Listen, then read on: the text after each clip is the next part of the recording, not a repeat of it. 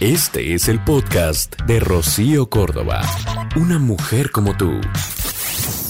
Cada semana sacas tu cita en el salón de belleza para que no te falte la uña, pero qué tal la pestaña.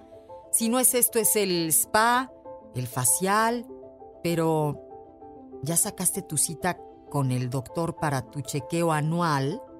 Digo, es necesario. Nadie te dice que estar bonita sea malo, todo lo contrario.